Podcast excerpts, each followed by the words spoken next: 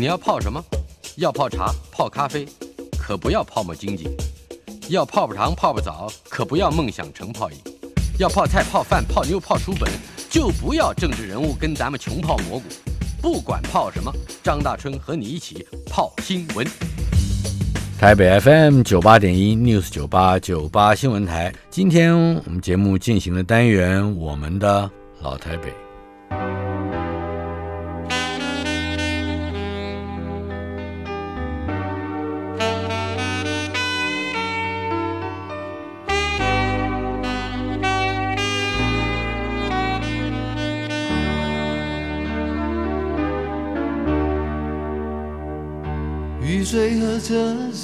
我的老台北没有一个固定的时间坐标，它在我们始终无法全然忘掉的往事里。而我们的老台北今天来到了第六十六集，邀请到的是前监察院副院长，也是前原住民民族委员会的主任委员，现任政治大学台湾文学研究所的副教授，国立台湾大学台湾文学研究所的副教授。台湾原住民文学作家笔会的名誉会长，我的原住民朋友孙大川，他是作家，也是我们刚刚还特别提到了您的这个行政生涯啊，也是御史大夫啊。呃，大川，大川跟大川 常常会被叫，常常觉得我在叫自己。对对，哇，刚才头衔这么多，头衔多，你都记得。而且看起来那些头衔都是你蛮讨厌的，所以我就真的不知道到底这个监察院副院长是是不是御史大夫，差不多。呃，这个名目上，名目上，你是台东卑南族，对，我是台东卑南族。一九五三年在下槟榔出生，下槟榔 b i n a s k i 叫叫 b i n a s k i 上坡上坡的地方。你的族名很不好念，巴尔拉邦。是我的家族的名字，呃，也不是像汉人说姓名，不是，它是一个别人对我们的称号的加号一样。巴拉邦，巴拉邦，意思是很会拥抱人的意思。嗯呃，我的卑南名字叫达那半，达那半，达那半，哎，是磐石的意思。哦，所以我的完整的称呼就是巴拉邦达那半，你叫我达那半就可以了。达那半，除了卑南语之外，嗯，您的爸爸妈妈呃只会讲日语，可是日语，可是令尊好像会写一手很会书法。不是说他虽然没有念过这个正式的教育，但是他的他的日文字写的很好，哦，也能够阅读。我留了非常多他自己的留下来的文字啊，你知道，因为我们原住民过去是一个不用文字的民族，是，所以我从小就对文字有一种迷恋。嗯哼，这个看到字啊，这个不管是哪一种字，其实我收集很多字，是，包括后来做甲骨文呐。也收集了一些蒙古文的东西，觉得这个文字很神奇啊！你的字写的非常好，没没，我我我记得哪跟你我我在 少来，我在三十多年以前，真是三十多年以前啊！对，我们你记不记得那一个地方叫九番 坑？九番坑，对，一个喝酒的地方。对对，他但是他容许所有的客人在他的墙上，对对对，随便写什么。我们那次把他墙壁写满了。你写的是李白诗，萧萧斑马鸣，对对对，我常写。哎，写的非常好，没有没有没有，能够在提笔的时候不让墨汁淌下来，这就是一个功夫。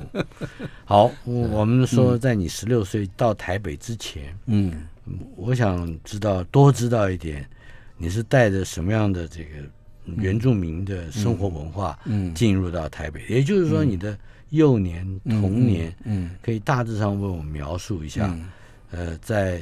下槟榔部落，对对对，我妈妈生了十个孩子哈，我是第十个，我最小。幺，然后我妈妈活到一百零七岁，嗯，所以我的悲男女哈。因为要应付妈妈，所以就完全没有断掉。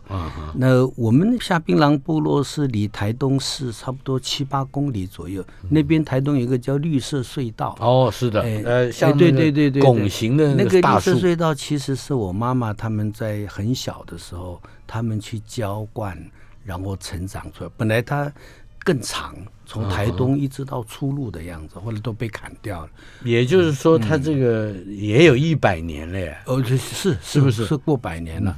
那呃，我是在那个绿色隧道的最尾端，呃，我就等于是台东的近郊了。那我们是住平地的。是我们卑南族都是平地原住民，嗯嗯，诶，很多汉人到台东来都住到山上。我们读书的时候，他们都说我们是山地人，他说他们是平地人。我以前就很错乱了。那我所以所以我是从我们家出去有一个溪，它因为比较高一点，我完全可以看到太平洋的海平线啊，呃，背面是山哦，在前面是海，所以每一次到。这个台风要来的时候，听那个浪滚的声音，嗯，妈妈、爸爸都会告诉我们什么时候台风会来，这些关于海的讯息啊，对，对于天地的理解都非常。所以童年呢，大概。都是在山海之间呐，是，所以我后来办杂志，为什么叫山海杂志？嗯，也是这个我们日后会提到的。你的原住民的对对对对一些文化运动，因为我父母亲他们是日记时代出生的人，所以他们会讲卑南语，然后会讲日语。嗯，那我的日语到现在大概一般的话，大概都听得懂。是。因为我家大概到哥哥姐姐们都都是都都是都说日语跟卑南语，那我们的环境也很简单，都呃种田嘛啊，但是我们的第一个国语就是日语，在一九四五年被迫归零啊，所以我是从小学进一年级的时候开始。波婆摩佛开始学中文的哈。哦，所以幺儿反而对于汉文化是最早接受，呃，最早接受，因为你后来我的姐姐他们呢，这个我大姐在民国四十六年就念台师大，哦，就是现在的呃台师大，对啊，我二姐呢是读那个在内内江街那个附校，哦，呃，所以他们。早一点到台北来，然后他们后来都嫁给外省的青年军退伍下来的人，是，所以我的中文呢，可能也是因为有外省的有姐夫，都有姐夫他们带引，所以我很小就知道张大千。啊，我我年轻的时候唱的很多的歌都是大陆时期三零年代、四零年代的歌，是，所以大概对于文学或者是文字的这种。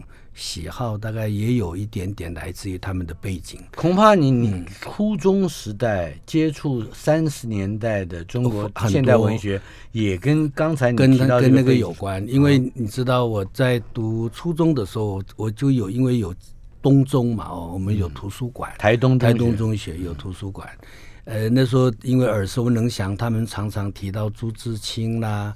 徐志摩啦，或者就五四时代的这些人，所以那时候也好奇，所以就会多读一些。因为那个时候有焦虑，因为啊，我们对汉人不了解，然后我也觉得应该要了解汉人，不然的话，我们没有办法。应付我们的未来，我我很小就有这种忧虑。你很小就想，就很有大概就想到就很有历史的焦虑。我觉得是会想到你日后会当原住民委员会的。真没有，但是我知道我会念哲学，只只有这样。我很小就知道我会念哲学，这是为什么？不晓得哎。我一直觉得对一个是历史有困惑啊，另外一方面对你对文字又有好奇，又有好奇，然后对某一些终极性的东西，嗯，有有一种好奇，也有一种困扰。我其实很小就知道，所以你就后来念中文系，但是我是偏子书的。我后来念研究所，什么都是就是对思想问题比较。我是后来为了推动原住民文学，才被迫回到。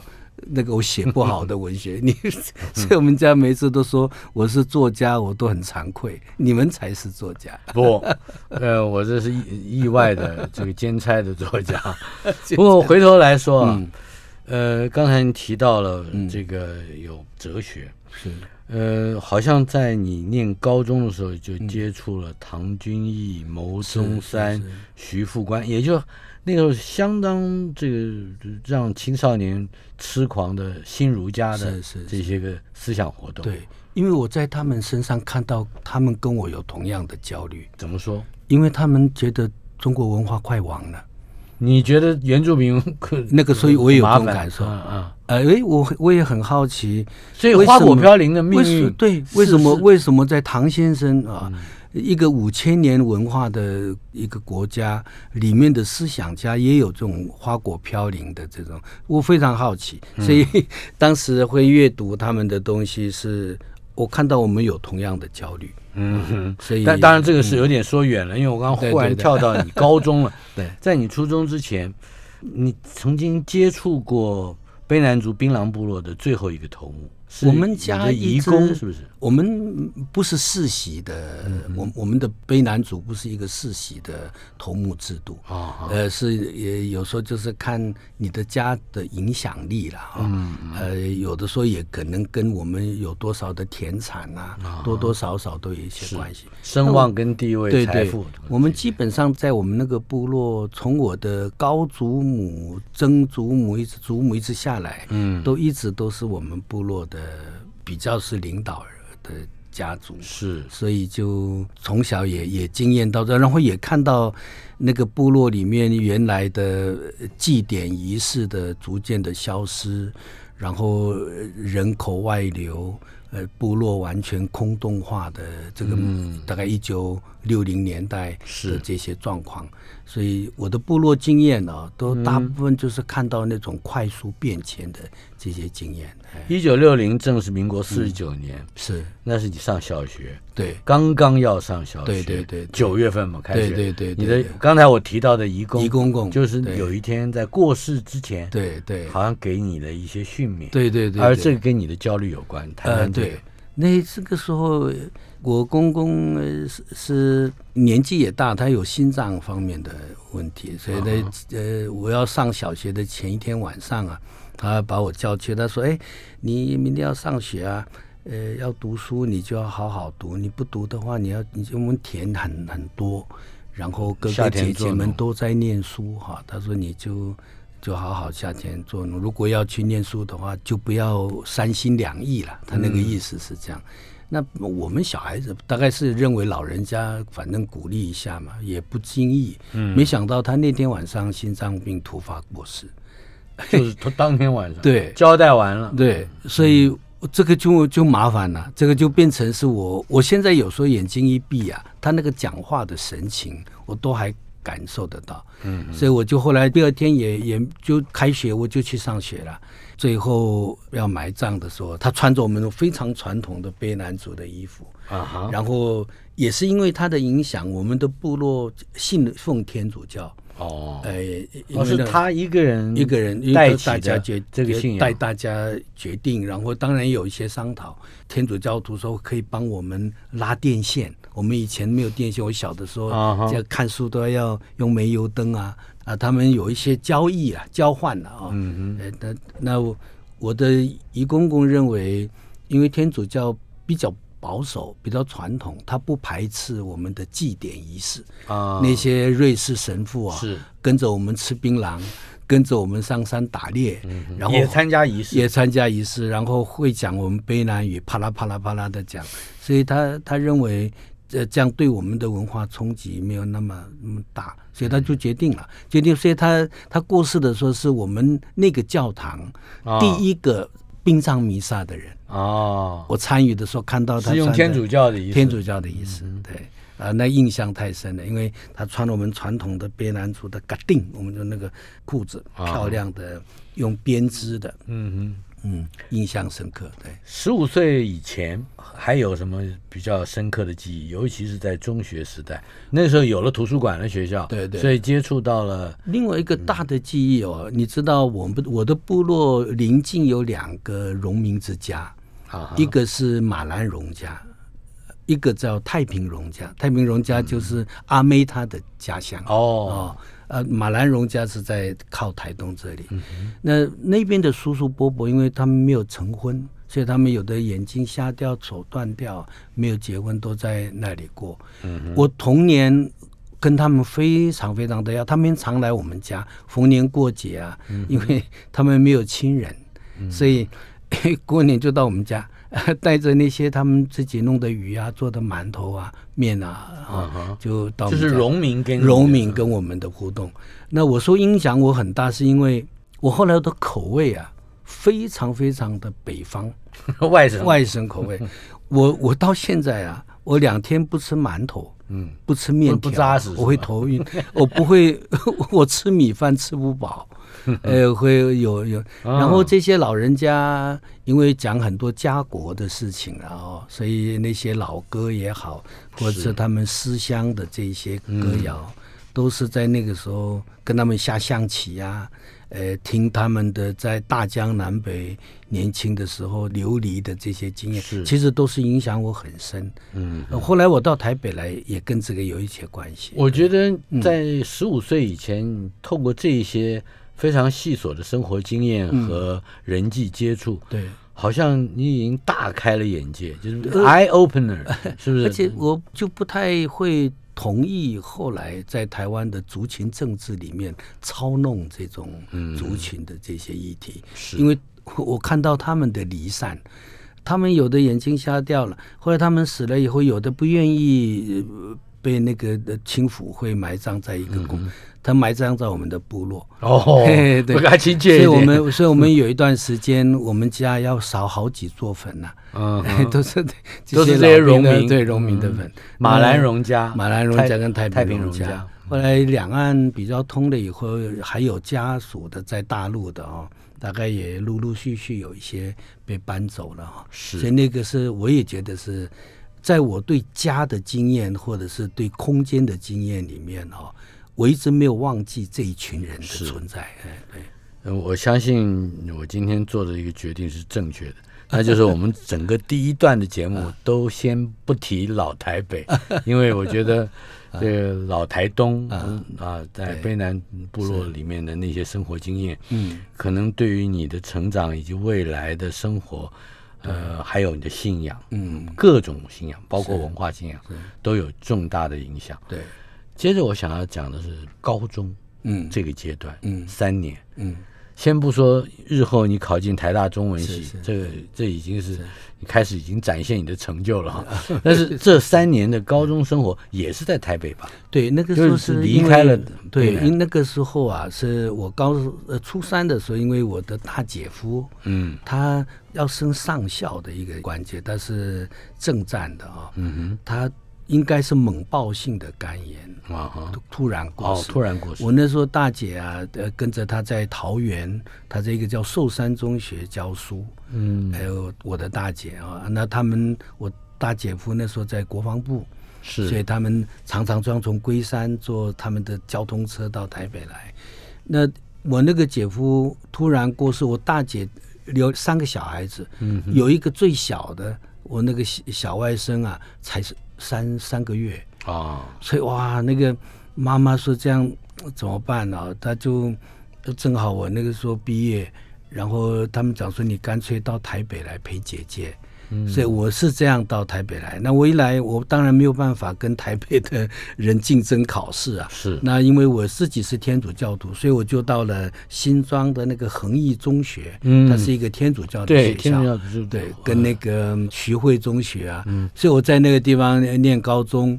然后也在那个地方，呃，常常参加那时候叫台北县的作文比赛啊，而且不是第一名就是第二名。那时候还跟像秋萍啊，他们都有一些认识。我们搞了一个叫文桥，我后来我才知道是个社团吗？对文文艺社团，那时候罗志成啊都是那个里边的成员，包括廖丽华，呃一窝人，这是我事后才知道的嘛。所以当时并不知道，我只在我自己的小圈圈，我对大台北地区的这些文人啊，就是那些年轻的文青啊，这个，而且我那时候虽然写文章，但是基本上我的脑袋是哲学的思考。我讨厌文学，那个时候。呃，等一下，这是高中。我其实一直到大学毕业都这样。我以前是非常不是说不喜欢，而是我觉得文学文绉绉啊，然后不只不过是用美丽的修辞来编织这个不真实的谎言。红楼梦》写那么长，其实哲学的一句一句话就完了啊，就会有那种。哦，你 这那你这个完全是呃，这个是柏拉图啊。我我知道现在你是把诗人我是年纪大了才真的是后悔啊。文学还是最要紧的事情。不过在高中时代，恒毅念对对，那时候住校吧。应该没有，我就是住在龟山嘛，哦，就坐公车到到，那也相当一段距离。哎，还好了，可是也看到那个地方的变化。嗯，怎么说？整个大台北地区啊，新庄那边的变化，在那段在回龙这一带啊，嗯是变迁最大。我我一直见证了这个地区的变化。后来包括五谷、泸州。嗯，三重啊，这这也就是以前的台北县，现在的新北市，新北市，你就是在高中时代，你已经已经看着他们的改变啊，不单是看着改变，你恐怕你还有切身的游历吧？呃，对，因为呃，我后来大学毕业念又念了辅大的哲学研究所的时候，是我顺便在新庄那边的一个一个商职叫青船商职嗯兼课。所以我那边有很多很多的学生，我带的学生是，然后他们大部分都是三重啊，这个五股、泸州、泰山泰山这边的学生，我们到现在都还有一些往来。是，原因是他们抽烟，我帮他们把风。那个，对对，这样的老师到哪里去找？是不是？我那时候是掩护他们的。访问的是孙大川先生。前监察院副院长，也是原住民作家。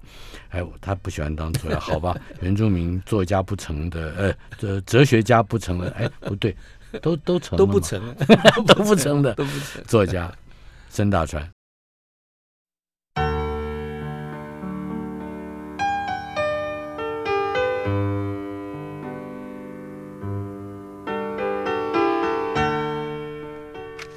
进行的单元，我们的老台北访问的来宾，前监察院副院长、作家孙大川。嗯，大川在你念高中的时候，你刚才提到。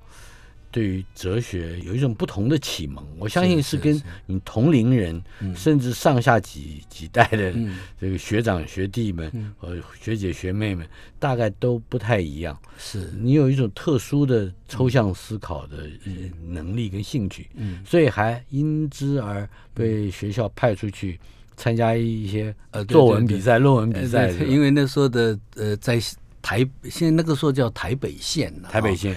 台北县各个学校常常每一年总是要招举办一些作文表，而且都是论说文哈。嗯，那 因为我我有那种历史又是存在的焦虑，所以想的事情稍微多一些，有忧患意识。对，所以我我以前读的书。初中像罗家伦他们的书，跟高中我那我很快就接触到，我到台北来，啊，很快就接触到唐君毅、牟中山那个学富官他们的东西。你可以想象，其实大概也是一知半解了。就他们的毅力来说，可是情怀。对，而且那个时候正好也流行了一个。关于所谓知识分子论述的这样的一个流流行了，差不多有十年左右。有他们那个时候很焦虑啊，知识分子怎么样扛起整个时代的变迁变化，然后怎么样在这个所谓的共产思想的邪恶思想跟西方的这些压力底下，杀出一个属于自己的民族的思想的血路哈。这个几乎是他们的啊，这个某一个角度来说。跟我的心情很像，因为我也一直在找一个血路哈。哎，可是那个时候，如果这个容我啊。比较不客气的问一句，这这个论述里面有一个概念叫做知识分子要下乡去，是。要到偏远的地方去，是。这种态度本身有一个内在的傲慢，是因为好像乡下或者是这个比较落后的地区，是 是是。都市人、天龙国人的负担，如果我们这样说，那那难道你在当时不会有这种？哎，这个好像听起来是是另外一种形式的傲慢。呃，不会，那个时候是想了解外在世界。嗯嗯，因为我们过去在部落或者是我自己的族人啊，其实我们稍微忽略了讲到我一些童年，我看我的族人怎么样在别人的眼神里面对他们的态度啊，就有时候。虽然不讲，就那个歧视的，这都会在，还是会有，还是很很。那总觉得我们好像必须找出一个方法，呃，来去处理。所以我那个时候离开部落，一方面当然是因为家里姐姐的需要，另外一方面我也觉得是一个机会哦，让我了解一下外面的事情哦。我越了解外面的事情，其实我发觉我越清楚我自己的民族的状况，嗯，不止状况，而且我们的特点。是。很多人会以为说我在成长过程当中会不会有很多那种自卑啊，说赶不上人家，没有。有一些有了，比如说我们数学就很难很难跟人家，我们小的时候那种抽象的，在学校小学开始，大概到四五年级还可以，到了初中以后，我们的那些老师都是古古怪怪的老师，这的，那也都说是这不讲不清楚事情的。是我现在很后悔啊，我现在常常听 YouTube。补我的物理跟数学，哦，呃，跟这还有这个心思，有有有，因为那个，哎，你知道那个是年轻时候的失落，哎，我现在回想，我小学二年级以后我就放弃数学，我没有没有，我人生实难，数学更难。呃，为什么？我我是现在一直在找回那个我失去的东西，嗯嗯，呃，所以我倒没有那种说什么会跟不上、瞧不起啊这一类的东西，但是那种好奇。对知识的渴望啊，哎，导师就是还有就是坐校长的车去参加作文比赛啊，对对，那个时候因为我这种礼遇 没没有，那个时候是因为我们那是一个天主教的私立学校，嗯，要去跟人家比赛啊，有的时候并不是那么容易。但是我那时候因为读过很多哲学书啊，是怎么样？掰一下都好像比同年龄的人还有还好像有某一种深度。你有一笔很娟秀的字，这个有时候常常得奖，就变成就是学校就常常就派我一个，嗯，那时候就这个要比赛的时候，校长就派他的坐车送我去，然后接我回来，嗯，变成是我最这是上宾，你是完全是汉武帝司马相如，是吧？那时候，哎，讲到这个。不久之后，你就考上了台大中文系，那是一九七二年。呃，对，是民国六十一年，是对，没错。谈一谈你，那又进城了。高层那个时候，我在高中的时候有一个英文老师，他只教我半个学期。嗯哼，他前几年才刚过世。呃，其实我那一年他教我那个半学期之后，我们就没有再见过面，一直到两三年前我才找到他。呃，他有一个师大毕业的英文老师，他鼓励我，鼓励的非常多。你知道，你不觉得你那么好，但是有人跟你讲你那么好的时候啊，你一方面会欣喜，但是另外一方面好像有一个标杆在那里，作为自我的一种提许了。提那个东西一直提到现在，不管是你在什么时候有一点沮丧啊，想到老师把我看成是。早上冉冉升起的朝阳，你看那种那种叙述哈，你看多么厉害。是那个老师在我要准备考大学的时候，虽然没有在教我，但是有通信，他一直立足我要读法律啊，读社会科学，因为他知道我有原住民的焦虑。是我一年级就常常写我对原住民的问题困困扰，所以他觉得应该走法政的路。可以做更多的，但是我我不是跟你讲吗？我从小就想当哲学家，是，所以没有听他的话。那时候本来想说念哲学，那时候也没有太有信心，因为那时候很多人吓我，念哲学那个逻辑要好，说我现在才知道都是乱讲的哈。嗯哼，其实进去再说嘛哈。呃，因为怕到说，因为我数学不好，我去了以后跟不上。所以我就第一志愿就选的中文系，那时候也也觉得嗯应该更认识中国了，比较好。刚刚来到台北市，等于是进台大读书，那你的居住啦、生活啦，嗯，大致上可以描述一下吗？我那时候住宿舍啊，十一、十二、十三、十四，那个是我住第十一宿舍，住了四年。啊，呃，我的同寝室的有几位是香港的同学，一直到现在我们都保持很好的关系。我都住宿舍，是。然后，呃，因为我那时候有三 D 奖学金，呃，平常的反正费用也不多，嗯，就大部分的都是买书去了。是，因为我对那个自由渴望，所以我变成买书是一种病。你知道我我都在哪里？七八万册的书，呃，后来就慢慢丢，现在剩下大概三四万册的书啊。你都是在什么地方去？比如找书？这个就是我也那时候还有古岭街吧？可多了。嗯，呃，那个古岭街也好，现在那个师大路以前叫龙泉街嘛。龙泉街哦，书店呐，是我在台北一直到现在啊，一直会去逛的地方。嗯呃，后来想说那个开始大陆开放，有几个像结构群啊、古风啊，呃。啊，更早以前的学生书局啊，嗯哦，那那个在重庆南路那更不用讲了哦，都是我常常流连忘返的地方。嗯，呃，买了书，然后也不看，然后就累积着，然后常常一回去才发现我买了重复的三本书，对，同一本书买了好几次，对对对，而这个毛病一直到现在没有改，完全没有改。那大学时代。呃大概就是念书啦，啊，吃东西都常常在台大附近的那个凤城。凤城，呃，我到现在有几个老店呢。啊，凤城现在已经移到这个青森南路这里。啊还有那边有一个沙茶牛肉面店。然后我从大学时代一直到现在，我已经吃他们三代了。阿姨，对对啊，还有你有付钱就好，不要说吃三代。嗯，还有像说这个呃武昌街那边吧，那个刘山东啊哈，同他的应该那叫做爷爷哈，嗯，就吃吃刘山东，就还是北方面食。嗯哼，然后还有一个在泉州街那边有个林家干面。那是建中的对建中，他们以前是是在那个美国新闻处一个骑楼底下坐在地上吃。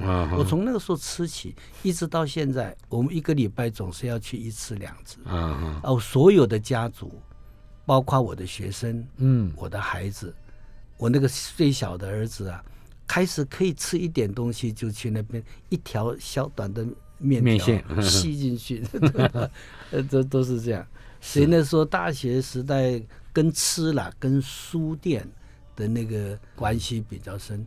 那现在你也知道书店都没了哈。是，现在你家里就是这个书店了，但只不不不营业而已。现在就是看到就你想想看，一本只有书店才会一本书有三套，对不对？不过在大学里面求学的时候，我相信除了读书，嗯。呃，或者是吃林家干面，我相信一定还有很丰富的其他方面的记忆，尤其是在活动上面，政治也很多。你也知道，我进台大一年级是民国六十一年，一九七二年，那是保钓的刚过。啊，所以那个保钓的氛围还在。是，然后发生那个民族主义座谈会哦。的那那个事件，是。哲学系的事件。对，台大哲学系。那那个时候我我上课啊，我修的大部分都是子书，就是属于中国思想方面。啊，哲学系的书做的。所以那个方东美先生啊，他们这些人都在那个时候我去听过他们的课。嗯，那后来唐先生、牟先生他们到台湾讲学，是那我都不是正式学，那时候因为我。开始后来当兵啊，当当狱官，所以啊，暑假的时候会去去听。哦，所以你大学毕业之后先当了兵，才去的辅仁大学念哲学研究我当兵回来再再去，所以那个时候你也知道，台湾呃也开始。讲民主化这些事情，本土化这些事情，乡土文学论战的那些场景，那个所谓党外对那个选举的每一个场次，那时候包括康宁祥，也包括我们现在的院长啊，苏贞昌啊，他听他讲闽南语哈，那么样的有节奏哈。那时候我们常常同学们都去听啊，那是台大最动荡的时候，那个时候。台大对面有一个教授也是受到那个影响的，后来弄庄子的陈谷印，陈谷印他在那弄书店，嗯，后来跑去大陆了，对对对，我们也都都去，也就有跟他们有一些往来。然后那时候桂冠书局啦、香草山呐，嗯哼，这些书店啊很蓬勃，是。然后台湾那时候知识分子啊渴望弄到那些，所以那个叫虹桥啊。呃，后来你对他本来是外文书，对对，外文书。那时候虽然看得很慢，看不懂，还是买啊。对 还有一个马林书记，你还记得？对，马林书记，襄阳，是那两个字还是有点类似篆字的马林。那个时候他卖了一大堆像 Copplestone 的哦，哲学史，Copplestone 康德的几个注释啊，大部分都是在那个时候。我们两个差大概是四岁吧？啊，你是五三年生嘛，我是五七年生。你看的 Copplestone 那套书还在我家书架上，是一样是不看的，买来。但是我看有一套杂志叫做《中华文化复兴月刊》，是。这个复这个复兴月刊每一期的最后面几页，就是傅佩荣翻译的。对，跟傅佩荣是很好的。对，就是那个哲学史。他他自己是也是恒毅中学毕业的。嗯那他本来要当神父嘛，他跟沈青松都是算是我的学长。是。所以我们我跟傅佩荣一直从年轻就有一些，虽然后来也没有说常在一起，不过都是很好的学长。嗯哼。那个时候有有。有很多这一类的书可以看。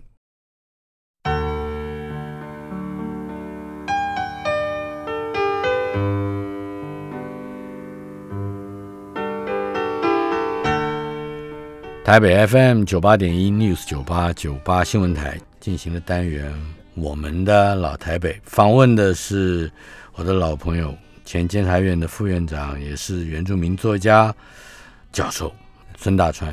大川，嗯，呃，在刚才你提到的这些活动里面，我相信还有一些在你大学时代的一些动态一点的活动，不是只听演讲而已，你也参与了很多，包括社团啦、合唱啊，嗯。还有一些我相信更更积极的能够展现在那个时代，一个年轻知识分子如何养成自己、如何瞻望自己的这个内容。有，但是他还跟我其他的同学，呃，比较没有那么热衷于各种社团的这些活动。我看我那些同学们，有的是登山社啦，是台风社啊，很多社会服务啊什么的，哎，都有哈。那个时候我参加过台大合唱团，但是没有太久，嗯，因为觉得我的对歌的那个理解的方式跟他们比较不是那么怎么怎么说？呃，因为。他们都会唱一些比较古典的哈，嗯，西方的这些歌谣。啊，呃，当然我我不排斥啦，但是比较华贵的，华贵派，比较贵族一些的啊，比较贵族。那我反而会参加比较多的是，呃，更新文教院那边都是一些外国神父哈，嗯，耶稣会的神父，是。我对哲学有兴趣，当然对某一些终极性的东西啊，也会有一些兴趣，所以。我参加他们的呃基督生活团，呃开开会谈一点圣经的事情。是，后来我也觉得帮助我很大，因为我不觉得在从中国的角度或是就华人的角度来看哦，如果不了解西方的基督宗教，会了解西方文化。我不认为会是这样。我我我很很幸运，那个时间我跟一群的神父哈，他们有西班牙、法国的这些神父。那有有很多的机会听他们谈一些跟神学、跟西方的文化。我跟那个雷焕章神父哦，雷焕章是呃，他自己翻译过一套西洋美术史嘛，呃，跟张秀雅给他翻译的。嗯，那那一套书，然后后来因为他研究甲骨文，所以我后来帮他处理了两本关于甲骨文的书。哦，我们把那个何比卢跟巴黎他们。收藏的那些甲骨做了一些拓本啊，这个注释啊，这个事情跟你在比利时鲁文大学有关联，读那个硕士班，对对，因为这等于是雷神父推荐我去的，因为他们那个时候啊，成立一个叫 Vervis Foundation，叫。叫南怀仁基金会，你知道南怀仁他他到中国嘛？是，他是比利时人，对，他是比利时传教士。对对对，那那他们就那时候就是改革开放了大陆哈，那他们也想积极的在两岸培育一些学者来到那，所以他们有一个基金会，我算是他们头一批的支持的人。可你语言上没有问题？就有问题啊，所以最初是到他们的高等哲学研究所。因为那时候我已经有一个哲学硕士的学位，是那个时候他们是希望我去做一个比较这个西方的原罪概念跟商周之际关于罪这个概念的比较。结果我一去了以后，完全跟不上他们的语言，所以我读了一年的高等哲学研究所以后，就转到他们的汉学系去了。嗯，哎，在那边指导的老师也比较比较。汉文、日文，嗯，跟简单的英文都，因为他们那个地方有开英文的 course，哦，因为他是老鲁文，是是，所以 老鲁文大学，对对，老鲁文的，所以那个说是跟那个老神父有关系，是，所以我说我比较会参与的，呃，社团大概就是因为天主教的这个关联，跟我的那个哲学的那个有点。联系啊，所以啊，其他的导师参加的不多。是，哎，在大学的时候，如果我这样问，嗯，在你的整个修业，嗯，差不多告一段落，也就是比利时鲁文大学的汉学硕士已经拿到了这个学位以后，再回头来看当时的台湾，或者就以生活比较长久的这个台北来说，呃，整个社会有没有一种主流的？或者比较明确的这个大众会皈依的社会思潮，那个时候，哎，那个时候从比利时回来的时候，嗯，呃，很清楚台湾正在困惑中啊。嗯，那是哪哪一年？一九八八年。八八年，为民国七十七，那时候是蒋经国刚过世。对，我一九八八年回来是三月啊，蒋经国是一月几号？是我那时候还在比利时，他过世的时候，刚刚解严，刚刚解严，然后他刚刚过世。一方面是看到那种有那些动荡的迹象，但是也可以看到那个松解的那个状况。其实我一直觉得一九九零年是台湾最美好的。一段时间，嗯哼，群龙无首，充满了活力，而且这个群龙无首的意思，对，不是说不像乱窜的流氓，不是，可能性很多，对，然后人人都可以对。有一把，呃，也是在那个时候，因为我在回国的前一年有过反省，就是我三十六岁了，我回来是继续做一个研究中国哲学和西方哲学的老师呢，或者是我要回应我童年。来一直对我自己的民族的这个焦虑，我我我写了很长的反省的东西。嗯，三十岁决定要回来哦，我要回来的时候，我非常清楚以后的日子会是什么样的日日子，要做原住民的这些工作，然后也要义无反顾的推动一些，因为我看到台湾刚才我讲的松解了以后，好像有一个夹缝。可以让原住民有一个机会啊，找到一个他存在的基础，嗯，也而且是他有他的台湾社会的基础来支支持的。因为你讲本土化，原住民再怎么样的弱小，你不能绕过他，嗯，你可以轻视他，但是你绕不过。台湾的本土化没有原住民，完全是假的，嗯哼。所以这样的一个夹缝，让我觉得我们有机会。这种投入原住民文化复振的工作，具体落实在你回来之后的第五年，一九九三年，你开办了山海。在一九八八年就开始了。我山海在一九八八年就没有没有那个之前，我在很多的原那个山地服务队演讲啊，啊，准备要教他们收集原住民的神话传说，那边故事也有一段。那个时候，我的生命的场景就通通在台北了啊！所以那个，如果我们要符合现在讲还是老台北，如果要符合你的老题目啊，你的这个题目啊，就导致在三十六岁回到台湾来以后，我所有的场域。活动的场域，推动事情的场域，全部以台北为背景。而且正是你所谓这个最好的一段时间，对，我也觉得是最好的一段时间。我们这个对你做的访问应该不止一个礼拜，我们还要再请再多来谈几次。但是其中有一个题目，我必须在今天给你三分钟的时间啊，来说一说《山海文化杂志》。嗯，它的宗旨、它的成立一开始是怎么回事？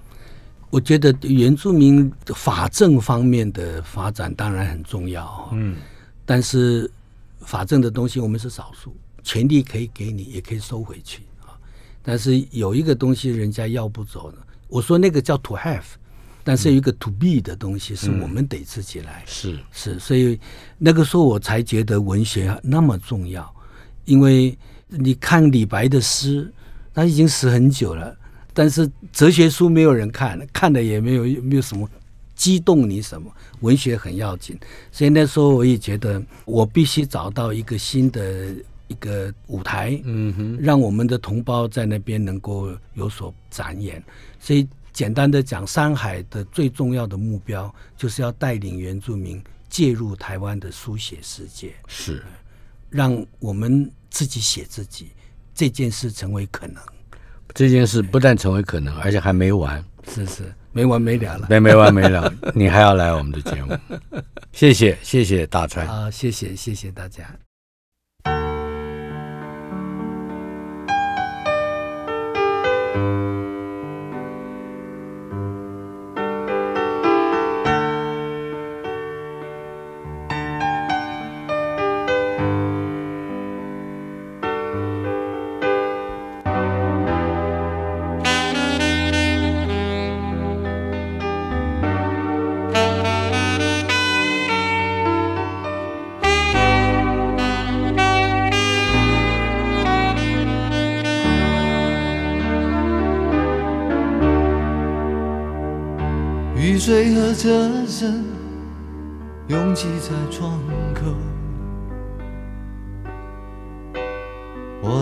在都市的边缘停留。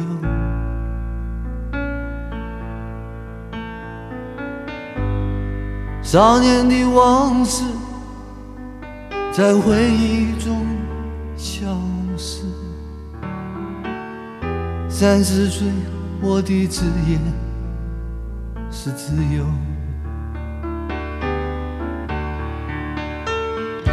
勤劳的人啊，无聊的人啊，还有陌生的我，在街头游走，